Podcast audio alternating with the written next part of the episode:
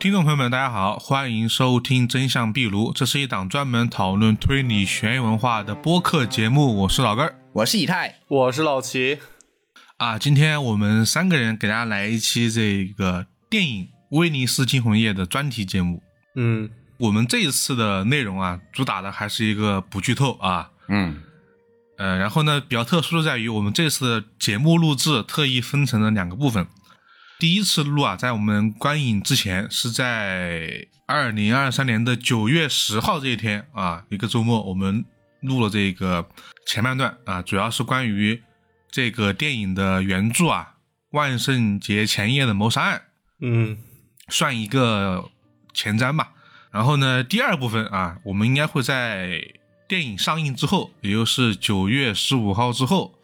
再来录制啊，主打的就是一个。对比跟真实性啊，我们也不知道后来我们会说什么。对，因为主要是我们对电影的质量以及这个导演肯定斯布拉拉的发挥啊，是相当之怀疑的。又肯定又怀疑，说实话，对，就是我敢肯定他应该达不到我的预期，但是整体上呢，对他的品质呢也保持一定的怀疑。对，是啊。呃，我们还是简单介绍一下，我们刚刚提到的这个电影的名字跟导演啊，肯尼斯布拉拉呢，其实已经改编了两本阿加莎克里斯蒂的著名小说。嗯，第一个是《东方快车谋杀案》，第二个是《尼罗河上的惨案》，这两部呢都在这个国内上映过。嗯，然后呢，我们之前其实还做过他们的节目啊，就是因为这两部作品的改编呢。大家对他呢心里大概有点数了，他又又想借下阿婆这个名字嘛，作品的这个知名度嘛，嗯，自己呢又想整点花活啊，但是这个花活呢整的就没事，不是那么的尽尽如人意啊。然后呢，这一本《威尼斯惊魂夜》，它改编自的是阿婆的小说《万圣节前夜的谋杀案》啊，这个原著呢并不是阿婆作品中特别。有名的那一种，嗯，很多人啊，那可能不止没有看过，甚至没有听说过啊。对，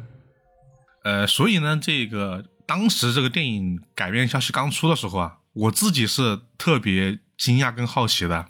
你说这个导演肯定是为什么突然改编这个电影呢？是吧？你前两部都是一等一的名作嘛，嗯，无论是《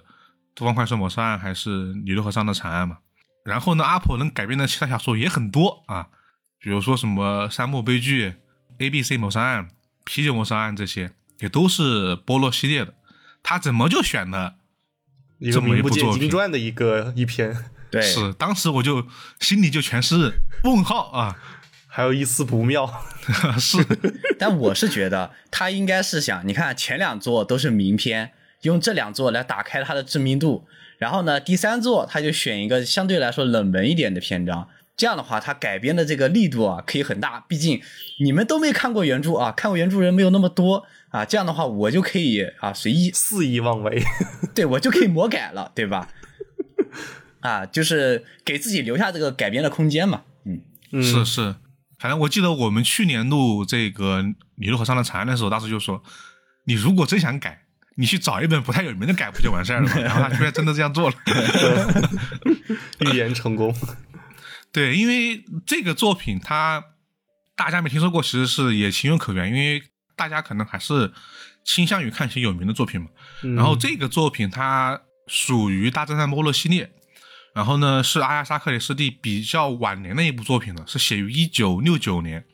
呃，我们知道阿婆其实是在一九七六年去世的。所以是比较靠后的作品，嗯，然后单从评分上来看啊，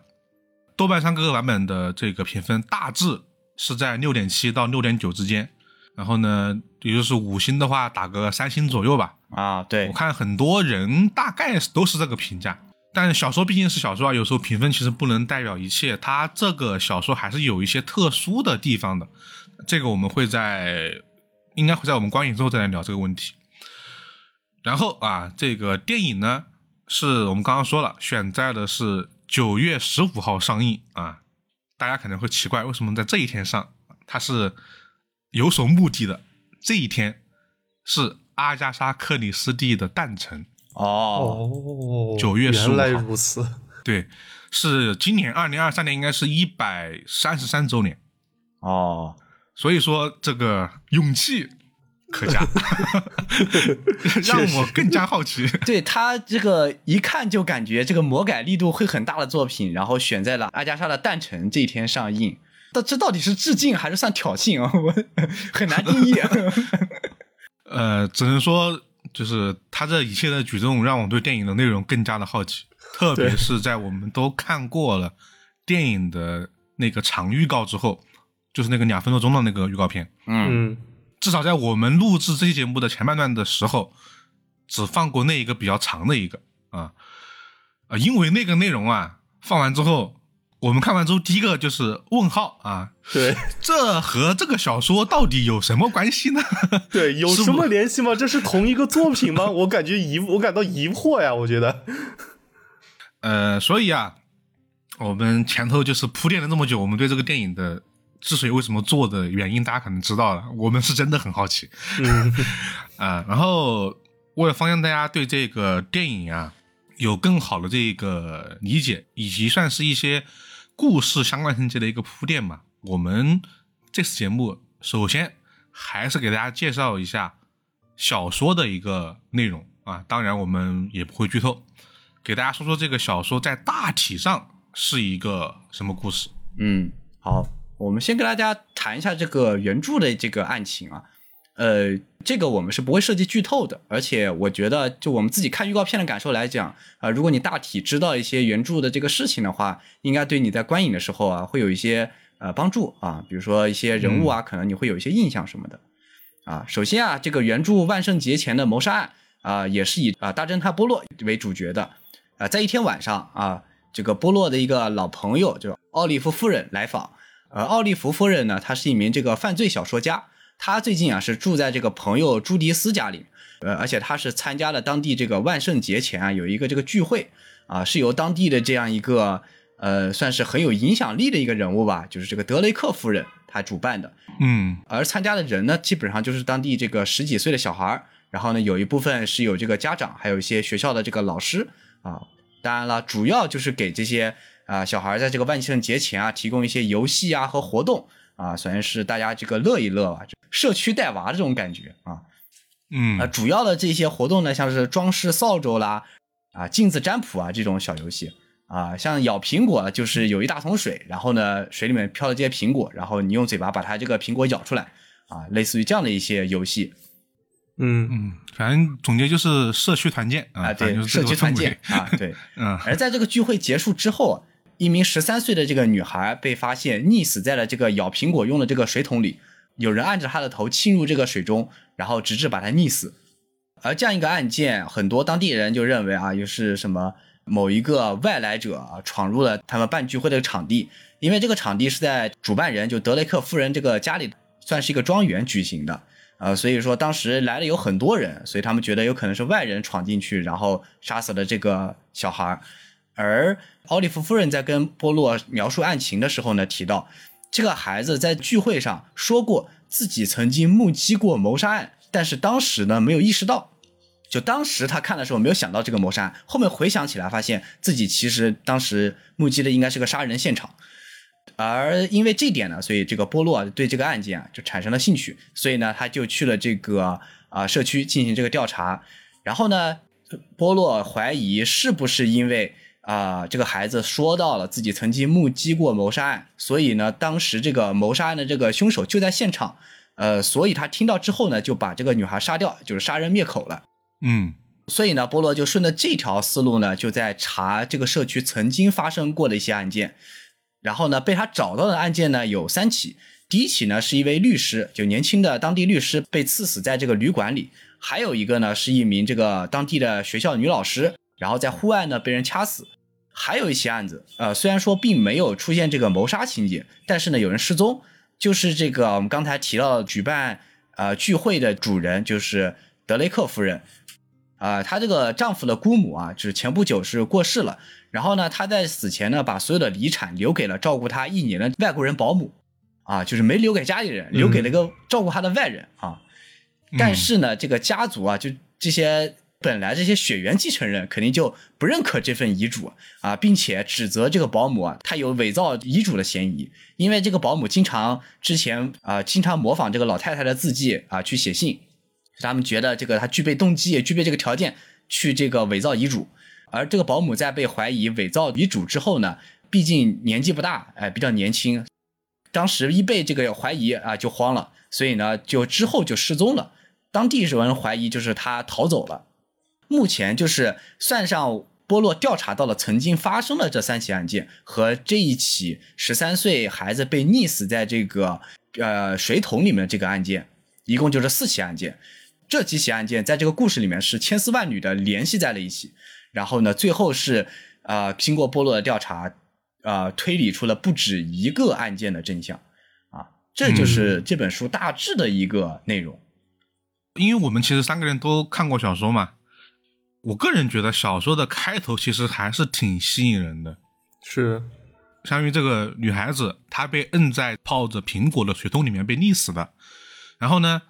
因为这个女孩子平常就喜欢说一些很吸引人注意力的一些话语，甚至会撒谎，嗯，然后呢，她就说了一句说她曾经目睹过一起谋杀案，但是她这个时候才意识到是谋杀案，这么一句话之后，当天晚上她就被别人给谋杀了。相当于是又带起了一个新的案件吧，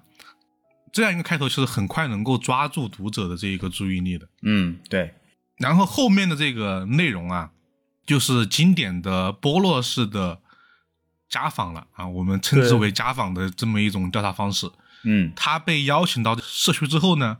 就开始逐个找人聊天。啊，对。刚刚。以太说的这些内容都是在聊天里面聊出来的。对，其实就帮大家把几个重要的案件捋出来了啊。但是呢，这本书其实是不能细看的，就是你跟着他家访的过程，其实你也是跟着呃故事的进展在还原整个这个案件，就是以前发生的案件和现在这起案件的一些进程。其实到最后结局的时候，就抽丝剥茧的情况下，呃，在故事三分之二的地方，差不多都能猜出个大概了。呃，就算你不能很准确的猜出谁是凶手，但是你大体上一些事件的一些关联和一些逻辑啊，你大体都能知晓了。呃，这是他的优点嘛？其实我们刚刚也说了，还有一部分优点是在于他对凶手跟这个谜底的塑造，这部分我们暂时就不讲。然后呢，我们三个人都给说说这本小说大家看的觉得不太舒服的部分吧。呃，我觉得啊，至少从现在的眼光来看，这本书的。调查的中段部分，因为支线过多，所以显得有那么一点点杂乱无章，就是 确实好像突然不知道自己在看什么的感觉，在有一段会比较强烈。嗯嗯，你们呢？我首先是觉得这本书的这个，因为阿婆很多一些像名篇，其实有一个非常大的这个优点，就是它的烟雾弹设置的非常的好，就很巧妙。这个烟雾弹恰恰好让你知道了一些信息。但是呢，又把这些真相隐藏在他背后了。但是这本书的这个烟雾弹就藏的怎么说呢？就是没有那么精巧了啊，就给的比较直白。就是你经验比较丰富的情况下，你甚至能直接绕开这些烟雾弹。就你觉得这些人肯定都不重要啊，这些人肯定也不是凶手，这个事情跟这个案件呢肯定关联也不大，以至于我刚刚也提到了，就是你看到。差不多的地方，你就能够还原出一部分的这个真相了。你就靠猜都能猜出来了。就这个烟雾弹确实是不太高明的，所以说这本书整体评分呢也就不太高啊。啊，是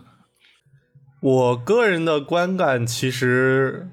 有一个问题，就是我个人其实不是特别喜欢看，就相对而言啊，就是没有特那么特别喜欢看国外的一些。推理小说除了就是有文化影响、文化差异的影响因素以外，还有一个就是我个人是比较喜欢偏轨迹向的、偏那种谜题向的一些推理小说。我希望结局能给我一种啊的这种啊惊喜感。嗯，相对来说，这一篇这个故事的一个最后的一个轨迹，给我感觉就是有一些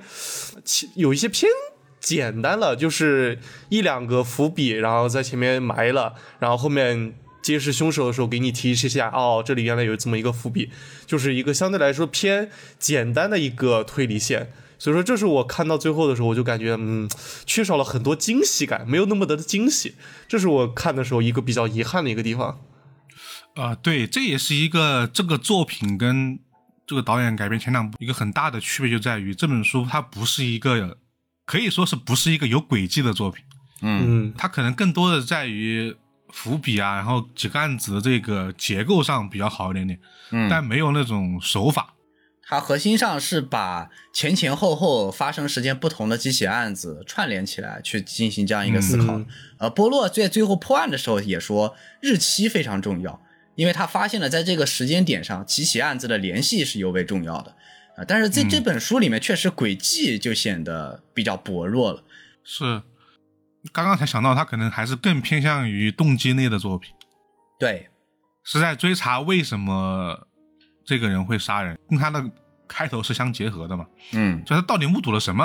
然后他被杀了，然后这个人他去杀这么一个，相当于是未未成年人嘛，在动机上可能是比较让人关心的一个地方。嗯，而且还有一点，这个书其实最后剥落在推理的时候，它是没有这个实质上的证据的。嗯他最后得出的结论其实都是推测。他波洛在这本书里面其实没有建立一个非常完整的证据链，他甚至手上都没有什么像样的证据。嗯最后呢，他也是通过这个提前防护的办法，然后直接把凶手给抓到了。啊，就像我们之前提过的那个学字的研究，就是福尔摩斯把凶手叫到叫到家里面，然后一个手铐给他一铐啊。其实他这个故事里面整体来说是冒险的这种感觉是相对来说多一点的。嗯，波洛就是身体力行，虽然说他也找了些朋友的帮忙，毕竟他这个嗯。身手没有电影里那么敏捷 体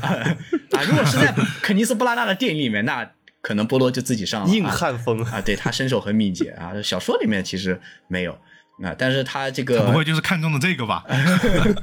他给值得怀疑。给朋友塞了两个锦囊，然后呢，相当于就是帮他完成了一些事情。但其实这本书相对于波洛之前的探案，冒险的这个要素要多一些。嗯，好，那么刚刚呢，就是我们《威尼斯惊魂夜》这部电影小说原著的内容了。如果你还没有去看电影，不知道会不会激起你对电影的兴趣？那如果你看了电影，相信你对这个故事情节会有一个新的看法。那么接下来呢，我们会根据电影的这个预告片啊，对电影的剧情进行一个简单的猜测。我们会根据我们这个猜测的内容啊，在观影后做一个对比啊，看我们猜的对还是不对。接下来我们就说到这一次电影版啊，这一版的名字首先就给它改了啊，嗯，威尼斯惊魂夜》，我们刚才也说了，他地点都改了，他都 他把从对。这个故事发生地，我不知道他是就是只是借了个这个威尼斯的一个名儿，还是说他把故事发生地从英国挪到了威尼斯？他应该是直接挪过去了，我觉得。我个人觉得是。哦，因为毕竟是这里的人嘛，然后这一点就感觉，呃呃，为什么要在威尼斯？他可能还需要一些视觉习惯嘛，我是这样推测这样视觉上能更呈现出更多好看的这个景观吧。是，而且关键是，你看它前两部，第一部这个东方快车谋杀案啊，虽然说没有一个嗯特定的地点，但它展现了这个火车以及这个雪景，对吧？第二个、嗯这个尼罗河上的惨案，这都不讲了，这个埃及风光、嗯金字塔啊，是吧？神庙，这这些元素都都能集齐。那第三部发生在英国乡村。那是不是跟前两部的这个视觉上不太统一？像不够直接再挪一个逼格，挪一个威尼斯嘛，啊，对，这样这个也是一个有很多这个景观，然后呢，水城这个逻辑等同于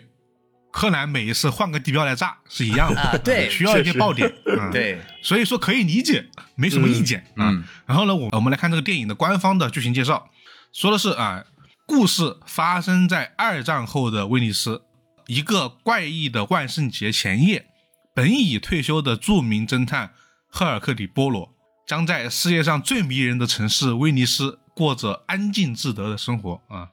他不情愿地被邀请前往一座破败阴森的宫殿参与聚会。当其中一位来宾被谋杀后，波罗被卷入了一个充满阴影和秘密的险恶世界。嗯，大家可能已经听过了我们刚刚说的小说的内容，会发现这是不是 不相关之处有点多了。对至少这个开场你觉得好像没什么关系对？除了都沾个万圣节以外，对，其实我觉得最大的改动其实就是他不让一个人来找波洛，然后告诉他这个案子，就是波洛直接自己就去这个聚会里面，这个案子就发生在他眼前，然后呢，凶手就在这一摊人里面，然后呢，他也不查这么多时间了，直接当场把凶手抓住。这个跟前两部的节奏会更像一点，像是《东方快车谋杀案》，像是《尼罗河上惨案》，都是当场发生，当场把人关在一起，然后当场破案啊，这样的节奏就统一了啊。对，这样的节奏也比较适合现在的观影体验嘛。嗯你搞这么多就不太适合电影院上放。啊，对，就是老头老太太的乡下调查，呃，没有人愿意在大荧幕上看啊，这节奏太慢了，还要听他妈唠唠家常，然后啊再听他们谈这个邻里邻居的各种事情，然后再从这些琐碎的事情里面找出线索来拼凑真相啊，不如直接在这个聚会上直接死人，直接调查，直接破案来的爽，对吧？是，嗯，然后呢，接下来我们会分析一段它的这个预告片的内容啊，呃，为了和我们观影之后的这个实际体验做一个对比，这就是纯纯的等着被打脸。是，说不定猜中了呢，是吧？我我觉得我猜不透肯尼斯布拉纳，你觉得你知道吗？我猜不透这个人。不是，我就怕我猜的内容比他就是编的要好，写然后的好，这就尴尬了。下次请我去吧。呃，它有一个两分多钟的一个预告片，长预告，然后内容其实算是比较多了吧。我们就在说那个预告片。反正那个预告片看完之后，我第一时间是有点迷失啊，啊，后来也分析了分析，其实还是有些内容的。这个预告片的内容剧情如下，我还是给大家复述一遍，因为可能有人就是没看啊。这个预告片开头，一名小说家找到了波洛，说聪明绝顶如他，却还是破解不了一件事情，所以呢来找波洛帮忙。啊，波洛就问：“哎，你这是在算计什么事情？”这个开头其实还是跟小说是一致的。嗯小说家呢，这个时候就说啊，他见过无数的灵媒啊，也就是这种神婆啊、大仙什么的，但是呢，没有一个呢，他觉得是真的。所以呢，他邀请波洛和他一起去一场降临会，也就是这个通灵仪式啊，帮他揭开骗局。这是这个预告片开头给的这个内容，我觉得应该和实际的影片没什么区别，应该就是这这么一个起因了。嗯啊，然后这个预告片的内容啊，就到了降临会的现场。都知道啊，一般呢，在这个菠萝系列里面，案件里面的人物啊，那都是认识菠萝的，一上去就是、嗯哦，大侦探这么一个 氛围嘛。所以这个时候，由杨紫琼饰演的这个灵媒就对菠萝说：“想必你是来踢馆的啊，但是呢，我确实能通灵。”就给了这么一个悬念。接下来就是这个降临会的仪式现场，呃，杨子雄就开始做法了。这个时候呢，就有一个呃中年女性啊，一个妈妈的一个角色，就说了一句：“只要能让她和女儿说话，她愿意倾尽所有啊。”你能看出，哎，可能她女儿就已经去世了这么一个信息。呃，接下来就是一顿碎剪啊的灯光，然后玻璃碎啊，噼里啪啦，黑场咚咚咚咚咚，这个杨紫琼饰演的这个灵媒啊，就通灵成功了。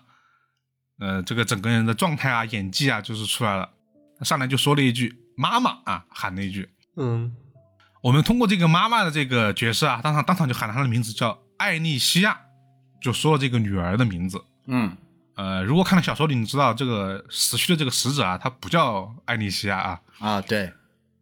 接下来啊，又是一段魂剪啊，就看着被附身的这个灵媒杨子琼对着现场的某个人喊出了“杀人犯”三个字，就是剪得很碎，你不知道是谁。我们推测啊，这个女儿的死亡和现场的某个人是有关系的。嗯此时啊，剧情继续往前推进，你能知道，哎，降临会现场呢应该是死的某个人啊，就是在座的某个来宾，就来到经典剧情了。呃，波罗就说，在找出杀人犯之前啊，不论这个人是人是鬼，你们没有一个人可以离开这个古堡。啊，又又锁门了是吧？他这回又又锁门了 又要他就锁门了。硬要锁门啊，啊就把所有人关在里面了啊对就生怕他们跑了啊，就就就关在里面了。关门，我要装逼了。嗯，呃，其实这样一来，一个完整的暴风雪山庄其实就已经达成了啊。大家如果不理解的，可以去看我们这一期的内容啊，就是解释暴风雪山庄模式的。呃，这个时候预告片给了一些零散的信息啊，有人说鬼杀的，有人说人杀的，有人说波洛你是破不了这个案子的。那波洛反正就是肯定是不要拉眼的，就是怎么可能？我怎么能破不了的表情？接下来一个片段，嗯，一个零散的片段，波洛呢在这个洗手间啊，应该是在调查什么东西，检查这个水龙头，然后呢，突然画面一切，感觉他被人摁在了这个水里面。抬头呢，发现什么事都没有，但是从这个镜子的后面啊，出现了一个头发被打湿的一个女孩子，嗯，他当时被吓了一跳，恐怖片经典桥段啊。嗯，然后他回头一看，哎，结果是灵媒杨紫琼站在后面跟他说话，但这不知道会不会有一个跳剪啊来误导人。接下来又是很多这个恐怖片的这个镜头的剪辑，啊，对什，么关灯，然后木马灯，这个人影，然后出自啊九月十五，砰砰砰，噔噔噔啊，但这样连续几段之后，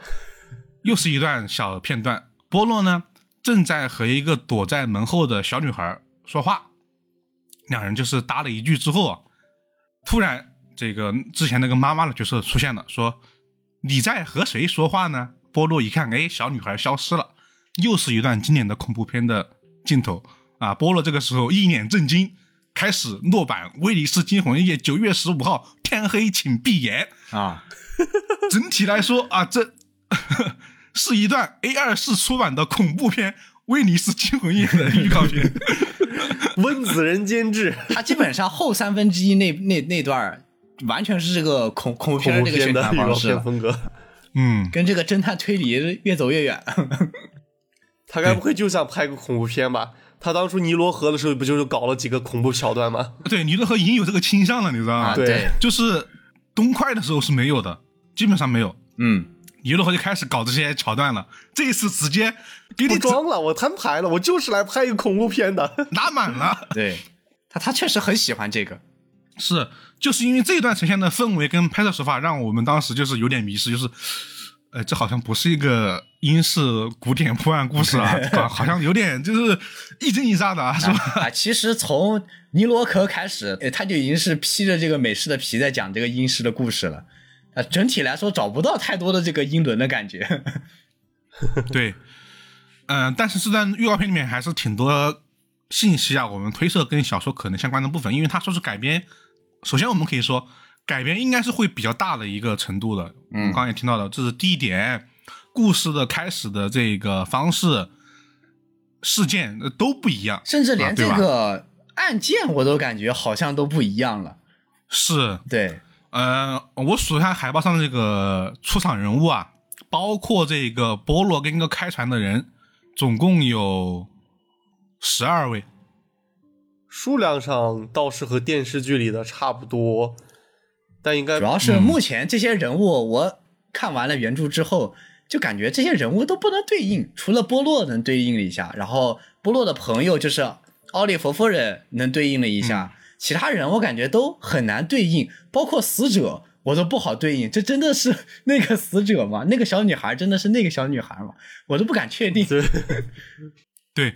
这个预告片当时看完之后，所有人的预告是你改编的是哪部小说来着？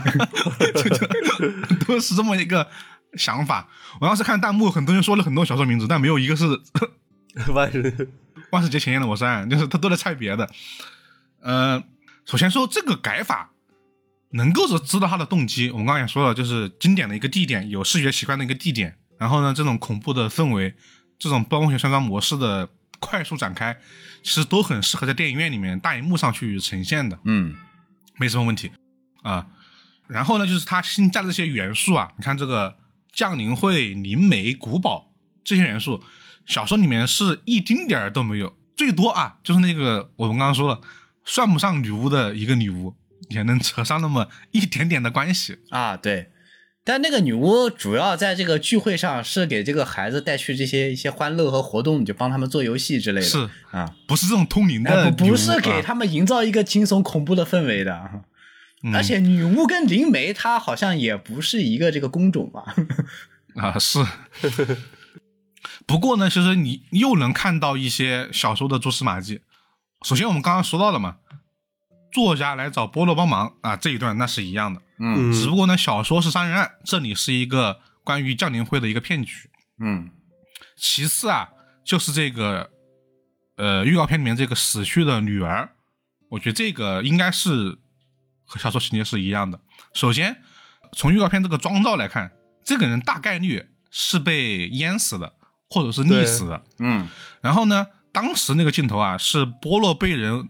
他感觉啊被人摁在水里头这么一个镜头。结合这两者啊，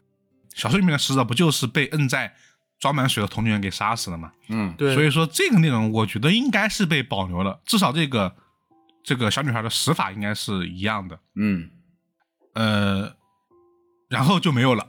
啊，你就找不到更加契合的内容了。其实我当时看完这个预告片，我其实心里就有有一个猜测了，就有一个大致的猜测了，是怎么样子的？我也有一个猜测，我那我就先说了，你都说说啊我先抛砖引玉嘛，我先说一下啊。嗯嗯首先呢，就是我们刚才提到这个奥利弗夫人嘛，这个是很明显嗯跟预告片能够这个衔接上的。然后找到了波洛，然后邀请波洛去参加一场这个降临会。为什么这个奥利弗夫人会知道有这样一个降临会呢？因为她跟这个我刚刚提到的这个想要女女儿灵魂进行通灵的这个母亲，两个人应该是朋友关系啊，我猜的。这个是根据小说里面来来猜的，就是但是我不能嗯说我为什么这么猜，容易剧透啊。这个我们啊可能看完电影之后再再聊一聊吧。啊，是是，反正我觉得他们是朋友关系。然后呢，他顺道把波洛也邀请了，一起去看一看怎么这个通灵。然后呢，这个母亲是委托了这个啊灵媒呢进进行通灵，就通灵他女儿。然后他女儿呢应该是这个溺死的。然后呢，嗯但是这个母亲应该是死亡的时候不在他的身边，所以呢就通灵回来之后呢，这个女儿的灵魂到了这个杨紫彤饰演的这个灵媒的身上。然后呢，就出现了预告片里那一幕，然后呢，他就在现场的说到了，肯定是提起了，但是没有指明，说自己目睹了一场这个杀人案，就跟小说里面一样，自己目睹过一场杀人案，而且那个凶手呢也就在现场，嗯而且他可能还带出了一些其他的信息。接着呢，就通灵结束，通灵结束之后呢，有一现场就参加通灵会的这些人有一个人被杀害了啊，这个就真的不知道是谁了啊，反正有一个人应该是被杀害了。是这个这个我是一个个大问号。啊，对，这个这个这个是真的问号，这这当场死了谁，真的是啊，完完的问，完完全全的问号，这跟小说对应不上。对，啊，因为小说里这个死者很明显是这个被通灵这个人，他应该是在这个聚会前就死掉了。这个通灵会现场死掉的是谁呢？这就不知道了。但是他呃，我觉得他就跟这个被通灵的对象，就这个可能应该是溺死的这个女孩一样，他们都知道这个凶手的真实身份。然后在这个女孩被通灵那段时间呢，透露出了一些信息，就导致凶手发现了还有知情人，所以他就接着把这个人也杀害了。然后呢，波洛才开始调查现现场的这起杀人案件，以及为什么他会这个人会被杀害，就是这个动因是因为另外一起杀人案件，也是这个双案双查的这个模式。嗯，然后他会不会已经过去一年多了，一年两年这种情况？我觉得就是到了第二年的隔了一定的隔了一定的时间，但我觉得就是波洛现场这个案件应该是呃现场时间的，就是那个被通灵女孩的那个案件，呃应该是过去发生的。也就是说，他在这个案件里面，过去应该发生了两起案件，然后到现场的这起案件，倒不是说肯尼斯把这个时间顺序改了之后的一种续写嗯，二创了一下。啊，嗯对，这是典型的二创，就是确实在这个之前的聚会上啊，是死了一个女孩，然后在这个死的女孩之前还有一起这个凶案的发生，但是呢，嗯，之前这两起案子都已经过去了，而波罗自己来参与的一个事情，实际上是这一系列这个连环杀人事件的第三起案件了，甚至是三起以上的这个案件了。所以说我对于这个预告和结合原著的一个猜测，那大概是这样子的了啊。对，因为小说里面在我们刚刚也那会儿也说了嘛，他其实在查案的时候还一直在死人，所以说在这个案件里面有可能是和这个女孩死的案件相关的人继续被杀了，嗯，对，是有这个可能的。就是我当时这样想的，就是如果他稳着来，可能是这个版本。然后呢，我想说，如果他放飞大胆的来，可能还有另外一个版本，还是一样。时间线啊，应该就是原本小说里面的这一起女孩被杀这个案件啊，发生在电影正式的时间线之前。我觉得这个应该没什么问题，就是大八九不离十，应该就这么一个嗯呈现。至于它到底隔了多久呢？那就不知道了。然后我觉得啊，后面啊，这个降临会啊是很有问题的，因为首先杨紫琼这个人，他戏份不会太少啊，应该会比较重要。呃，我不这么认为。你看第一部，德普在里面就就全程演尸体，基本上第二部就多了很多嘛，啊，对，第二部，呃，但是他也就进行到一半就没了 对，至少不是凶手。我的意思就是说，啊，对，我个人觉得啊，这个降临会呢，应该整场都是假的，这是毫无疑问的。因为这种在古典的这种本格推理小说里面，这些所有的装神弄鬼，那都是要么就是魔术，要么就是诡计，这点可以说是经验啊。所以他最放飞大胆的改编就是真的有通灵，是吧？对，那他就太牛我逼了我其实是！希望这个样子的。这就是设定戏，你知道吗？那就假如我们还站在他尊重这一点的基础上，我们来说的话，就是如果降临会是假的，那么我觉得很有可能是这个死者女儿的妈妈和林梅、杨子雄一起串通弄的。嗯，就是因为什么？预告片有很多这种细节，就是什么，只要波洛出现类似这种恐怖片撞鬼的桥段，有两个人一定在现场，嗯，要么是杨紫琼，要么是他妈妈。嗯，就是没有太多的人碰见波洛撞鬼。我觉得如果要实现这种撞鬼的桥段，他一定会用一些致幻剂啊这种类似的这种轨迹嘛，然后再加一些这种言语的引导和表演，来让波洛觉得自己撞鬼了。嗯，就比如说，哎，你刚刚跟谁说话来着？这种类似这种桥段嘛。两个人为什么要这么做呢？应该是主要是给这个妈妈，也就是死去的女儿报仇。就他们可能过了一段的时间，两个人呢，就是也知道这个凶手大概他们有自己的猜测，就以降临会这么一个很有噱头的方式，把这些人给召集来了，是吧？因为这个人就是很从这个小说家的这个言语可以知道，这个人他真的很灵啊，很很神，所以这些人都来了。而且啊，他们可能觉得当年杀死他们女儿的可能不止一个人啊，有主谋，可能也有帮手，不然不会找这么多人来啊。至于到底是谁呢？因为没有演员表，我们猜不出来。现在连你都不知道这些人演什么角色都不知道，没有，我们录的时候没有。那波洛要破什么案呢？首先就是发生在这一起降临会上的杀人案。这个杀人案，呃，有两种可能性：一就是，呃，当年的这个凶手继续动手啊，而也不一定啊，有可能是当年就是这个母亲的这个杀掉这个母亲孩子这个凶手在现场，然后那个凶手被知情人士给复仇了，给杀掉了啊。啊，也有可能。我觉得啊也有这种可能是吧？还有凶手死了大胆点，他就可以这么搞，对吧？是，然后呢，接着呢就是过去时间线上的这个杀死女儿的这个杀人案，以及他目睹的另外一起杀人案，这个三起案件一起查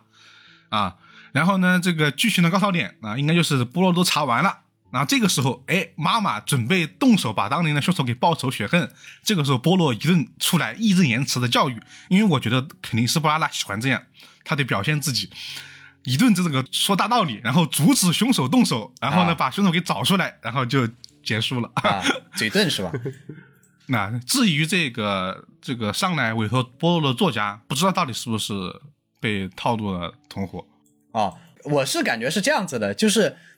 呃，他们这个降临会这个局是为波洛准备的。说白了，他们想查出女儿的这个凶手是谁。就是我们假定这个降临是假的嘛，那么这肯定是做了个局嘛。那做这个局肯定为两个人准备的，一个是凶手，还有一个是波洛。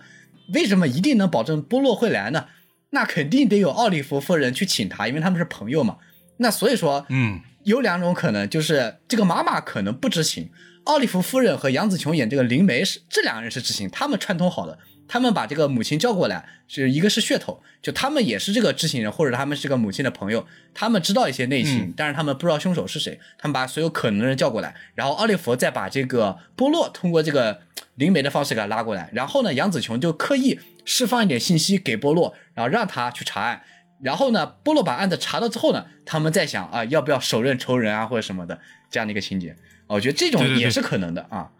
就这个嗯母亲不重要啊，啊，因为在波洛面前，这个故弄玄虚，肯定是为了吸引他对这个案件的注意力嘛，嗯那肯定是让他来查案。我觉得这个也应该也差不多。呃，整体来说，应该我们是这样的一个猜测啊。啊、或者说还有一种更大胆的猜测，一个更大的诡计就是现场根本就没有死人，就是哦无现在是吗人都是 都是假死啊。那假死就是为了套路波罗跟真正的选手，哦一个是套路波洛残，一个是为了给选手压力，哦，就是现场其实没有死人，哦，因为毕竟整整期都是降临会嘛，啊这个也是有可能的。这个套路很熟悉，在哪里看过，但我忘了。啊，肯定是有的。我们毕竟也不是在原创嘛，我们在说一些类似的套路嘛。这不就是柯南的黄金谷那个黄黄金屋里面的那个，呃，甚至可能更早，因为这种桥桥桥段有点多，我想不起来。嗯，对因为我们再三强调，就是说降临会这个形式是一个很经典的本格推理小说的形式，因为呃，无论是日本还是这个英国的作品啊，我们刚刚提到柯南，其实更多还有什么横沟正史、保罗·霍尔特，他们都写过类似的作品。嗯就是这种作品，首先它能给人很强的氛围的引导和营造。你看这种鬼啊、神啊，还有这种呃有些视觉奇观啊，有一些这种类似于魔术的这种呈现啊，会让人觉得哦，怎么怎么会是这样？这种感觉。嗯呃，这一部电影应该也是想借用这一点，所以他整了这么一个套路来拍。嗯呃，然后我还找了一些这个这个电影上映前的一些导演的专访啊，导演的原话是这样说的：这部电影里面，我们想营造那种让人紧张揪心的氛围，让观众屏息凝神。流水、暴雨以及诡异的万圣节之夜，人们将被困在这个无法逃脱的闹鬼古堡中。然后呢，波洛在片中不断的自我审视，他看到了究竟哪些是真，哪些是假。没想到大侦探跟我们一样，哎，都会感到恐惧，啊就所以说他就想主打这个这个感觉。他可能他可能觉得，呃，上一部《尼罗河上的惨案》还是不够刺激，这次准备加码 啊。啊！毕竟上一部《尼罗河上惨案》给他的限制太多了，这个想刺激刺激不起来，只能是在这几个死人的这个关键的这个场面上做一点惊悚的氛围。嗯，那这次他直接把整个情节、整个场地啊、整个案情都挪走了，那他确实可以疯狂的加自己想要的东西了。是，就是讲道理来说啊，如果这个形式他整得好，应该还会挺好看的。对，嗯，其实我对他的预期不是很低的，虽然说前两部就怎么讲呢，就是不那么尽如人意啊，但是我们一直强调，那前两部的改编是很难的啊，因为毕竟嗯小说珠玉在前，整个框架定的很死，就这个轨迹啊、情节，其实你都不怎么能动，就是它所有的案件跟这个情节是环环相扣的，你改一个后面都没法弄了。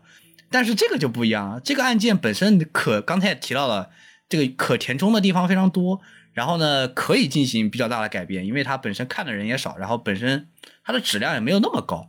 你想想看，如果说这个小说目前是六点几分，那肯定是布拉纳再次做一个七分多的电影，那是不是他就成功了？他已经超越原著了，对吧？就就是这个，嗯就是就是大家都有一个呃很高的预期，因为前两部无论是小说还是电影的改编，还是还是电视剧的改编，都做得很好。嗯，那么大家就会有一个是吧一个标准在那儿，就是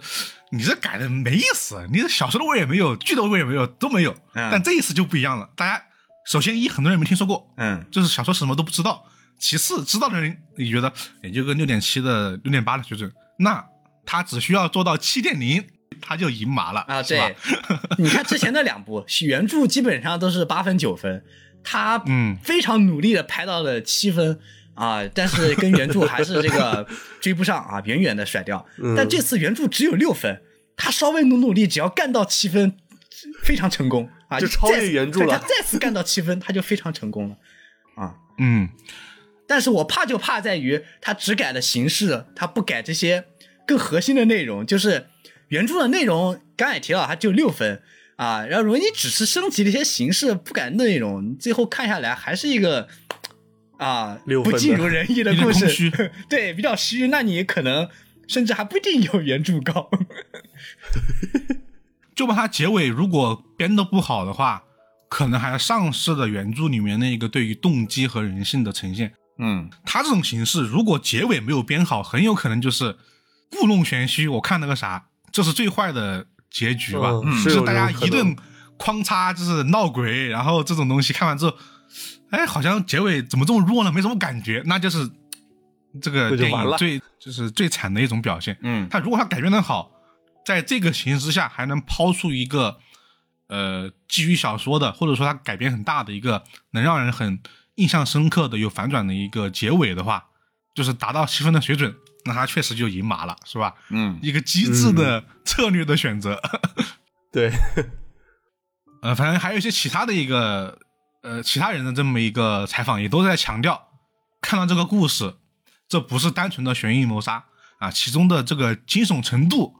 远超我的想象。杨子琼是这样说的，啊大家都在重复类似的话，就是啊都在强调这么一个氛围。啊，对，就告诉你们，就我们不是一个非常枯燥无味的推理片，我们是一个很刺激的啊这种商业大片啊，很好对康的片子。很刺激啊。呃，我们其实总结来说啊，我们都觉得说这种改编的形式，呃，没什么问题，其实是挺吸引人的。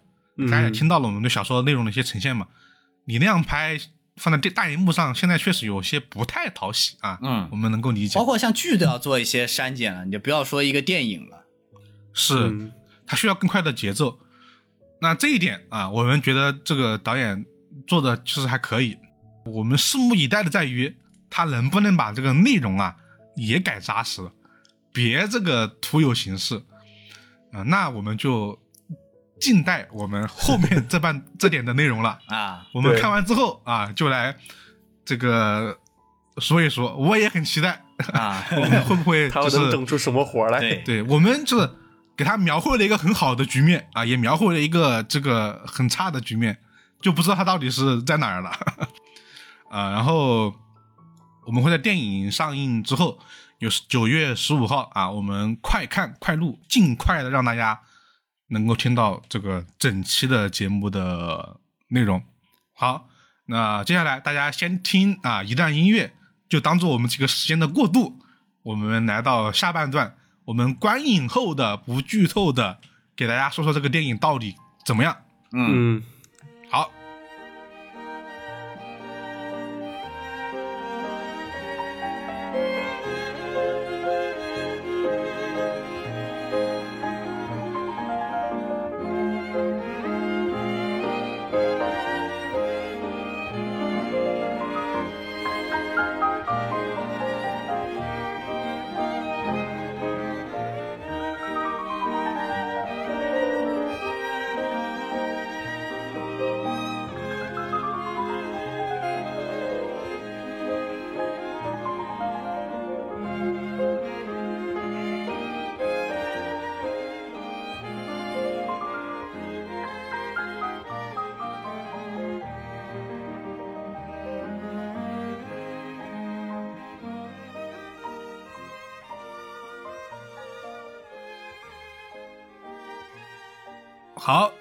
听众朋友们，听完一首歌啊，我们回来了。虽然事隔五十秒，实际上我们隔了五天。我们嗯刚刚都看完电影了，嗯，也就是在九月十五号的这一天，我们看完之后马上就来录制了，嗯啊，带着这个滚烫的心情啊，就是比较情绪啊，情绪 对，带着一个比较意外的观感。是是。啊，我们节目发出来的时候，应该就是电影已经上映了。那废话了啊，我们我们还在录呢。所以大家如果看了电影啊，听了前面的内容，可能会知道说，呃，是一个什么样的观感。首先，它和小说的这个关系啊没有关系。然后呢，它跟这个预告片的分析啊，我觉得我们猜了个七七八八啊。啊对但是呢，我们后面可以再详细说说。然后我觉得我们猜的还挺准的，就有一些我都没想到的，哎，居然这都给我猜中了，随口一说，有些东西吧，就看的时候就觉得，哎，看来我们想的还是复杂了一点点啊对有时候觉得，就没有那么多对原著的改编，对，他就自己在整体这个元素上啊，他做了一个自己的二创，是，呃，然后啊，这后半部分我们考虑到呢，还是有很多听众朋友们没有看，因为我们这个本也是一个观影指南嘛，所以我们还是会依然不剧透的给大家说一说这部电影。呃，主要是两个部分吧。第一是这个电影讲了个什么剧情啊？因为我们之前是猜测嘛，我们还是要比较这个正经的讲一讲。呃，我们大概这个电影的剧情应该不会超过这个电影长度的二十五分钟、三十分钟的样子吧，应该不会超过。嗯然后其次呢，第二趴呢，我们会，我们三个人都会根据我们的这个观影的体验，给出下我们这个整体评价，以及我们觉得你在看电影之前得做好哪些心理预期，呃和准备啊、然后首先啊，我们就先来，还是把这个电影的剧情啊，给大家简单的说一说，好吧？啊，老齐，好，那接下来我就啊、简单对比以太之前说的原著的嗯那些剧情，呃，主要是前半部分的剧情，然后大致讲一下这个电影进行了一个怎样的一个改编。啊，其实两边的它的开场都是挺相似的，只不过就是在具体事件的先后顺序啊，以及一些角色的地点以及角色的人设上啊进行了一些调整。啊，电影中他讲的就开始的剧情就是说，作家奥利弗呃女士找到了当时在威尼斯隐居啊半退休状态的波洛，然后嗯抛出了杨紫琼饰演的知名女巫啊这么一个人，有这么一个或者说灵媒吧啊这个人老神了，你跟我一起去见识一下。然后就提到了一桩在威尼斯之前发生过的，目前是被定义为自杀案件的一起跳楼溺水案件。然后提到这么一个事儿啊，也就是 cue 到了两个点啊，一个溺水案件嘛，嗯啊，另一个就是他们来到发生过命案的这栋房子，然后参加了万圣节聚会啊。这个万圣节聚会也是在原著中啊被描写过的那么一个场所，这就是他 Q 到了两个点。而当然，聚会上也提到了，就是原著中专门专门展现过的那个咬苹果的游戏。那么好了，接下来电影的剧情啊，除了个别角色啊和原著名字出现存在相同以外，之后的内容就跟原著几乎没有任何关系了。好，他的改编就要开始了。呃，首先是他在万圣节聚会的过程中，也就捎带着介绍一下在场的那些主要角色嘛。除了作家奥利弗和波洛以外，还有一位波洛的保安啊。这位保安呢是一个退休的警察，原著中也有提到一位退休的警察是波洛的老朋友，但是啊，嗯这两个警察完全不是一回事儿啊，背景人设也都不一样。啊，毕竟一个是英国警察，一个在威尼斯了。对，啊，然后就是杨紫琼扮演的女巫，她的名字叫做雷诺兹夫人。原著中雷诺兹夫人就是第一名受害者的母亲啊，结果在这里她给改成了一个女巫，而且这个女巫还带了自己的助手，并且助手也是原著没有的原创角色。接下来就是这栋房子的主人，名叫德雷克夫人啊，这一点其实和原著差不多，只不过电影中的德雷克夫人啊是个有名的歌剧演员，而且这栋房子也是她自己的。啊，不存在什么后面的那些乱七八糟的事儿。而在这栋房子中跳水自杀的就是德雷克夫人唯一的女儿。关于这一点，其实就已经和原著没有什么关系了。原著中德雷克夫人是有一个儿子，还有一个女儿，并且这两个人也是活到了最后的那么一个情况。而自杀的女儿呢，还有一个已经分手的未婚夫，这是一个原创角色。然后这个男的呢，是在通灵开始前被一封神秘信件邀请到了这栋屋子。啊，也是一个在推理故事中非常常见的一个操作了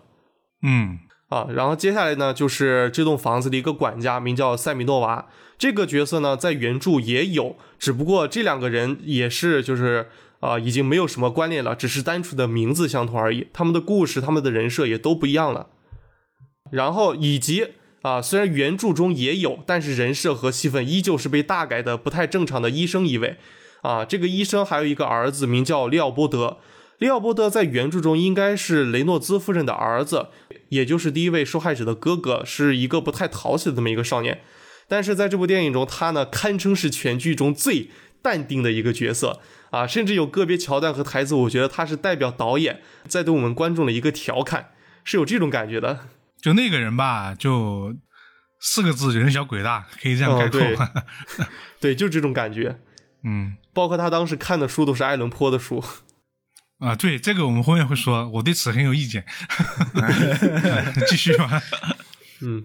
对，其实从角色这里就基本已经看出导演就已经彻底放飞自我了。啊，改了个不太知名的作品就开始放飞自我的进行魔改了。嗯。然后在这场万圣节聚会上呢，呃呃，电影还科普了一个在这栋房子有关的一个传说，说这里过去发生了一起惨案啊，一群孤儿被护士还有医生去锁在了房子里，然后让他们自生自灭，因此呢，这里是充满了小孩的鬼魂啊，杨紫琼扮演的女巫刚来的时候就开了天眼，说这里充满悲哀，基本上算是奠定了的整篇的一个诡异的氛围吧。在聚会结束后呢，杨紫琼就开始了通灵啊，通灵那位去世的这栋房子的一个小姐。结果通灵到一半的时候就被菠萝啊惨无人道的拆穿了把戏，说你这些都是骗人的，不好用啊。但是这个时候杨紫琼却没有任何的，就是说被揭穿的那种啊尴尬感，而是丝毫不怵，并且开始更加激烈的啊表演了起来。就是预告片中我们看到的那个杨子琼魔力转圈圈的那个桥段。嗯，随后从他的口中就发出了那位去世的啊姑娘的那个声音，而且说出了那句话：“这里有一个凶手，我是被谋杀的。”啊，通灵结束后呢，除了波洛，像波洛就是揭直接揭穿了他他的把戏，还有一些就是坚定唯物主义者。除了少数人比较坚定以外，大部分人都还是相信啊杨紫琼啊饰演的女巫是真的能通灵的啊，并且打算明天再来一次把事情问清楚。结果就在当天晚上，这栋房子里发生了一起命案。而且这起命案的也涉及到了一个死法，应该是玩《生化危机》或者说啊看过柯南的忠实粉丝，应该是很熟悉的一个死法了。对，那个场面有点血腥啊，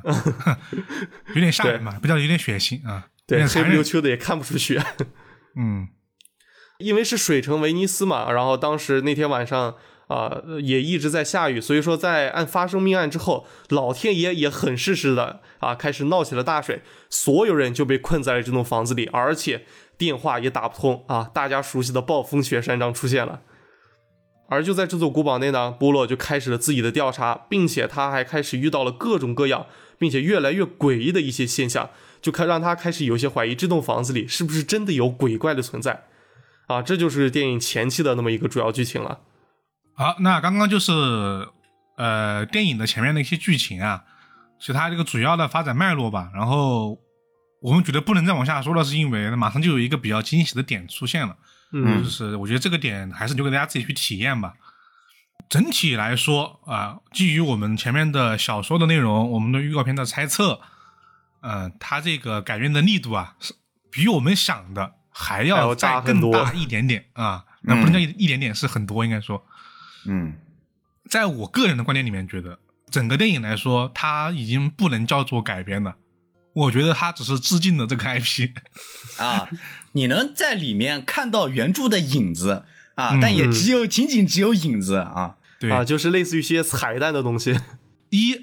保留了波洛这个人物，二一些情节彩蛋的致敬啊没有了。啊，然后还有人物确实有一定的这个对应关系嗯，是啊，比方说电影里面死者就是第一个那个溺水案，就他们事件发生之前那个溺水案女孩，嗯。她那个母亲就大宅的女主人，对应的也是这个原著里面这个大宅的女主人，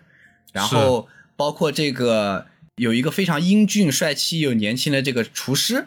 啊，对应的原著里面有一个这个花园的园丁，也是英俊帅气。然后呢，还有就像是那个老齐刚刚提到的这个女巫的助手，她是一个这个因为这个战争，呃啊从中东跑到这边来的一个算是战争难民吧。然后呢，原著中也有一个这样的一个人物，就在那个保险的那个诈骗案里面，那个外国的那个保姆，她就是一个这个中东的战争难民啊、所以这些人物身上啊都有一定的这个联系。但是呢，很明显他都不是原来的那个人，包括这个奥利弗夫人，对，他是真正意义上从原著里过来的这个人，但他基本上整个人物从性格全都改了啊，包括跟波洛的这个关系，就改动非常大。呃说实话，我还是觉得原著里的人物要讨喜很多，这改的这个人吧，就呃没有阿婆笔下那种讨人喜欢的那种角色的那种感觉了。对，我是觉得这些人物的改动吧，呃，他可能就只只适合你的电影院那么个九十分钟，没有那么长久的吸引力吧。嗯呃，所以说，我觉得我们第一条建议啊，就是电影和小说，就是《威尼斯惊魂夜》和《万圣节前夜的谋杀案》这个本小说没有什么关系。反而，如果你看了小说，还能让你猜到一部分谜底，那么不如不看啊。嗯如果你看了，那就算了，啊，是吧？你看了之后，你反而因为他有一个人是一样的嘛，所以你还不如不看啊，这样还有一些惊喜感。所以这是我们的第一个建议，就是也不用做小说的功课了啊，然后也也不用太管，直接去看就 OK 了。嗯，对，然后呢，就是关于这个第二个，也就是这个小说的新的故事线啊，其实跟我们之前猜测的这个差不多吧，就是降临会发生新的谋杀案件，然后同时查过去的案件。这个可能是因为它预告片剪得太好了啊，就剪得太直白了，就是这部分比较明显啊，哦，对导，致好像去了就是这么一个展开啊。特别是当时杨紫琼饰演的这个雷洛兹夫人灵媒进去的时候，呃，感觉突然跟最近看的《灵媒侦探陈同翡翠》有那么相像了。进一个宅子开始，哦，这里有鬼魂，这里有悲伤，这里充满了悲伤，就是那个灵媒经常常用的语气。呃，但是我挺喜欢杨紫琼这个角色的，她演的很好，就是她说话的那个腔调和她那个那个嗓音，跟这个人物的这个妆造一比起来，哎我觉得这个人物挺有意思的，我还挺喜欢的嗯，啊。是。所以这条线基本就是这样啊，然后后续也会发生一些新的案件啊，然后这是基本套路了，我觉得就不用多说。呃，那接下来我们就做一个我们自己的一个整体的评价吧。我们先说这部电影的优点吧，就是如果去电影院看的话，因为我看外网的评价，因为现在豆瓣还没出嘛，外网的好像是说烂番茄的这个新鲜度还有百分之七十八左右吧，还挺高的。可以理解吧，算是。我觉得主要的原因是在于我们之前说的降临会这个形式，还是带来了它的很多优点的，嗯对吧？首先，我们比如说它的剧情节奏其实是还不错的，当然这个剧情节奏说的是整个观影的这个感觉啊，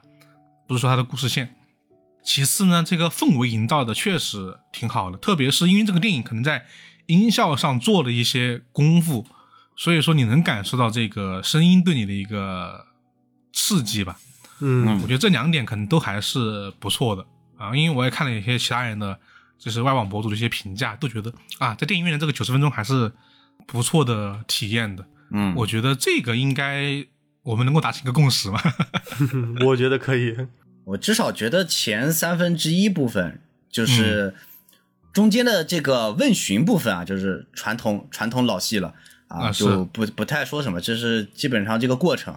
然后前面三分之一部分，我觉得处理的是挺好的，尤其是降临会那场戏，我嗯个人是挺喜欢的。他通过这个剪辑以及这个声效的配合，呃，整个这场戏在整个电影里面，我觉得是挺出彩的一段，或者说相当出彩的一段。嗯，然后，但是就是经过中间问询的这段，然后再到后面的话，就是怎么说，就是后三分之一没有把前面这个比较出彩的这部分给兜住啊，这是我觉得一个比较遗憾的事情吧。啊，因为像我们之前说的那样，降临会这个形式，因为沾沾到这个鬼嘛，神神鬼鬼的事情神，神鬼鬼的东西嘛，所以说它能够比较营造一些好的冲击力吧。特别是刚刚说到降临会这场戏，它属于是有真是有设计，先让你知道一些什么东西，又给你来了一个更加吓人的反转。嗯，那场戏我觉得说实话，当成恐怖片的桥段也没什么问题，而且做的也比较好。嗯啊、但问题在于那场戏拉高了我对他后面的期待。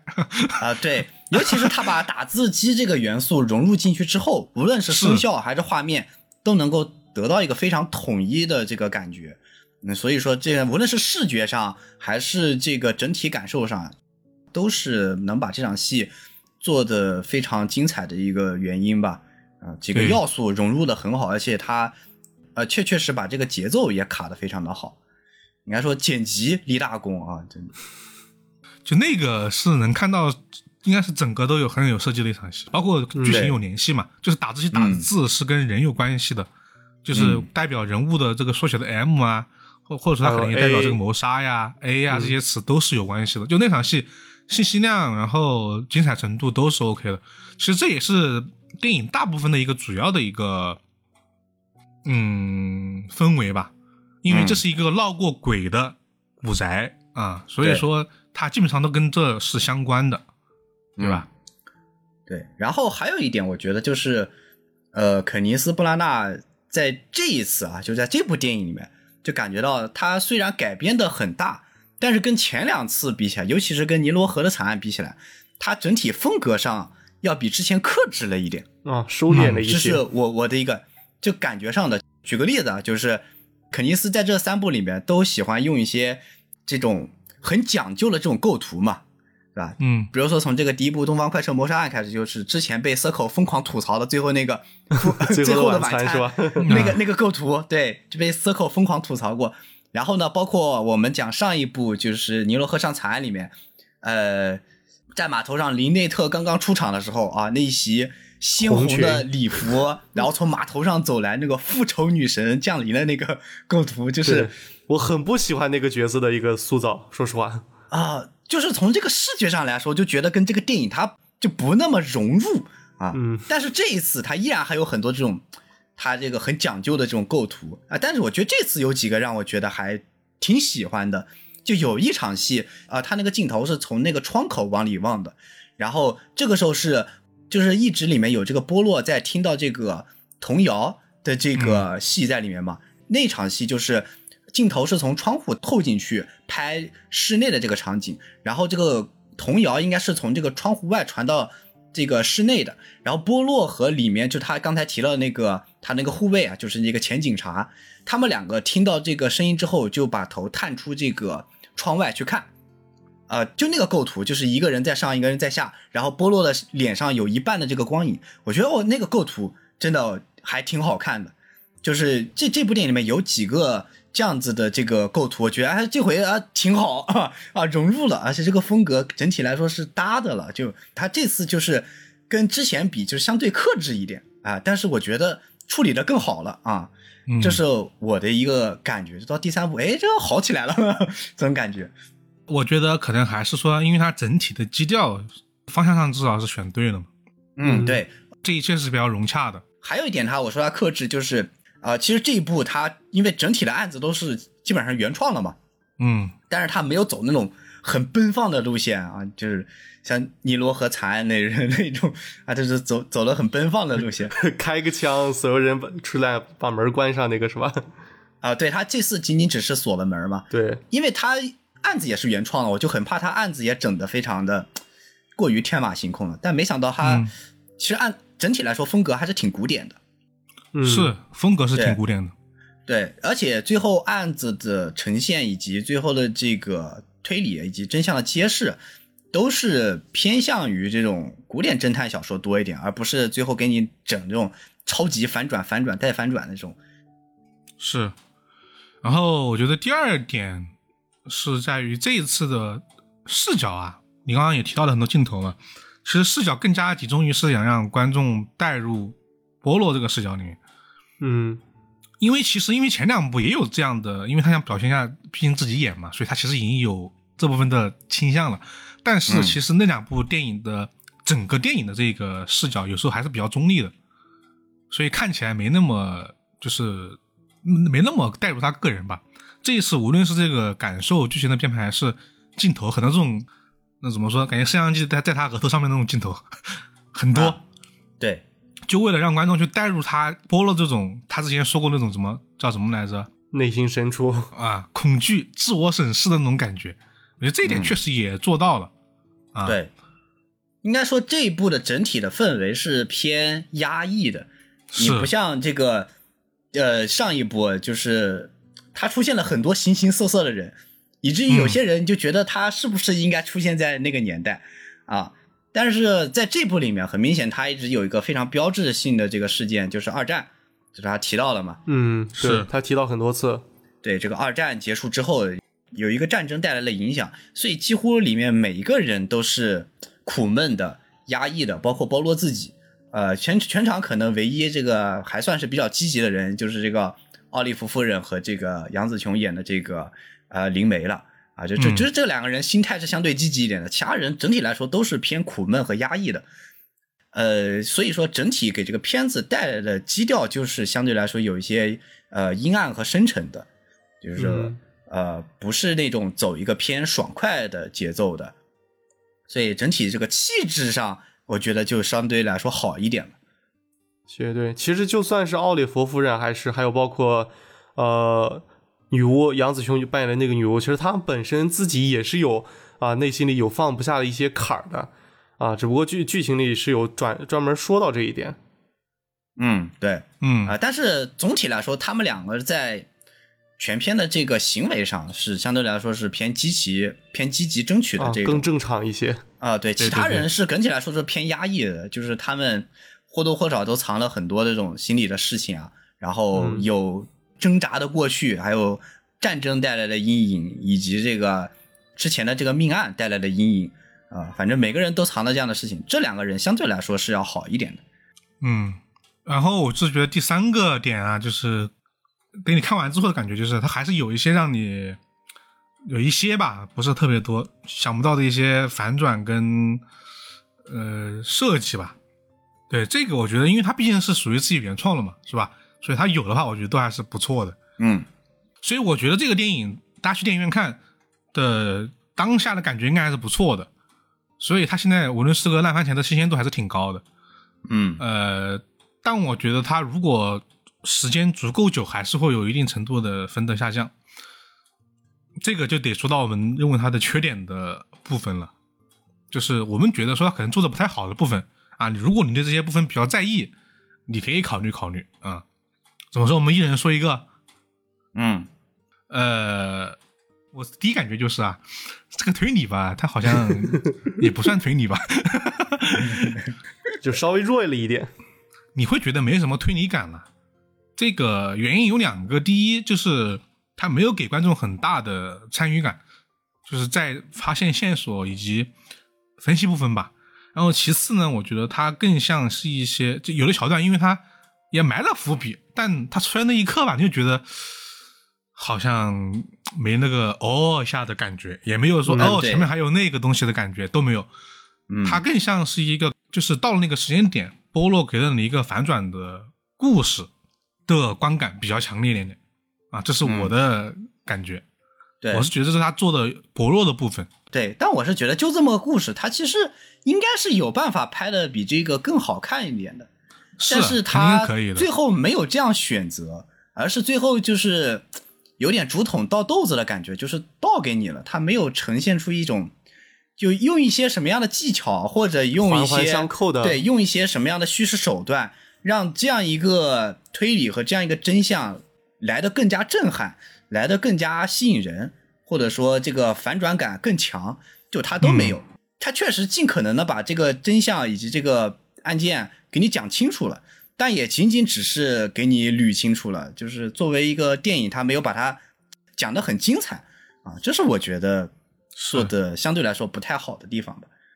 对，因为我们上期呃不上期，因为我们上半部分还特别说到老谢还说到说他就比较喜欢这种有哦哦的一下的哦感觉。对你的电影院有吗？有，完全没有没有？